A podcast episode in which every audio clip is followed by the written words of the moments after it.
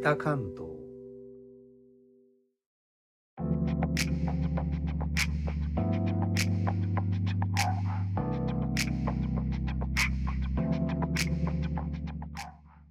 インドネシアから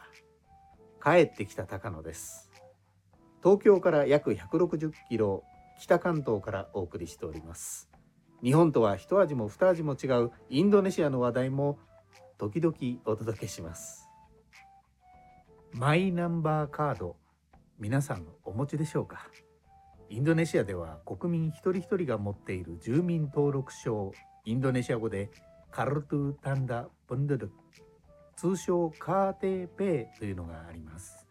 インドネシア国内で日本の運転免許証のように見せてくださいとあらゆる場面で求められる ID カードです。私はインドネシアに在住できるビザ詐称を引き続き持っていますのでこのカーテーペイを発行してもらって持っています。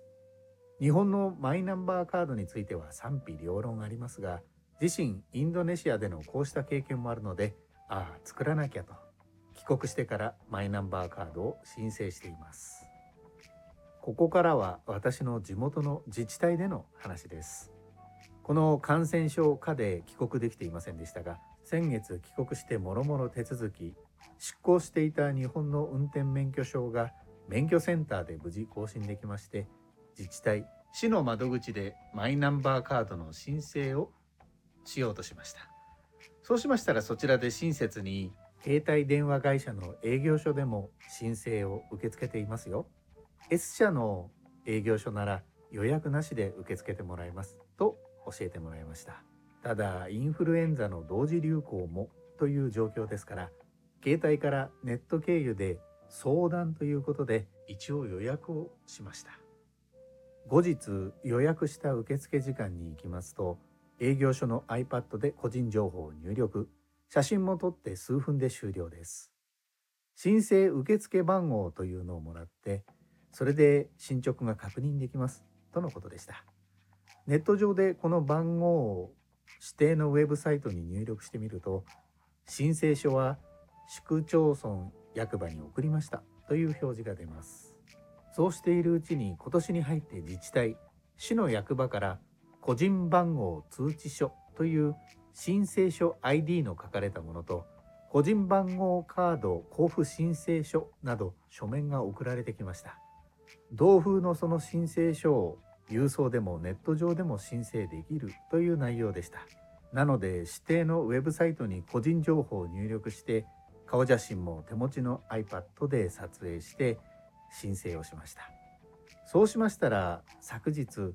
個人番号カード交付申請再手続きのご案内という書面が郵送されてきました。ということで改めまして皆さんこんばんは高野です。お元気ですか？お元気よ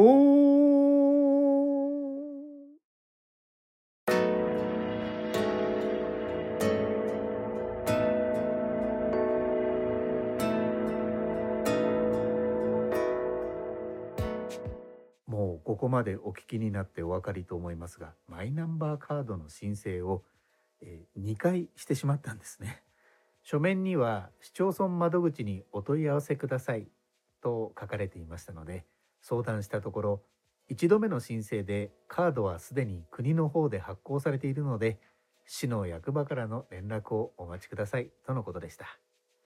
自身は S 社の営業所での1度目の申請を申請の申請と思ってしまったのですが申請という言葉が踊っている新年です。マイナンバーカードとかけまして神社の境内と解きます。その心はどちらも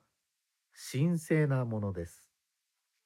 他の配信者の方の放送も続々とアップされているようです。お後がよろしいようで。最後までお聞きいただきレターコメントもいつもありがとうございます。インドネシアから帰ってきた高野でした。それではインドネシア語でのご挨拶またお会いしましょう。参拝ジュンパラギ。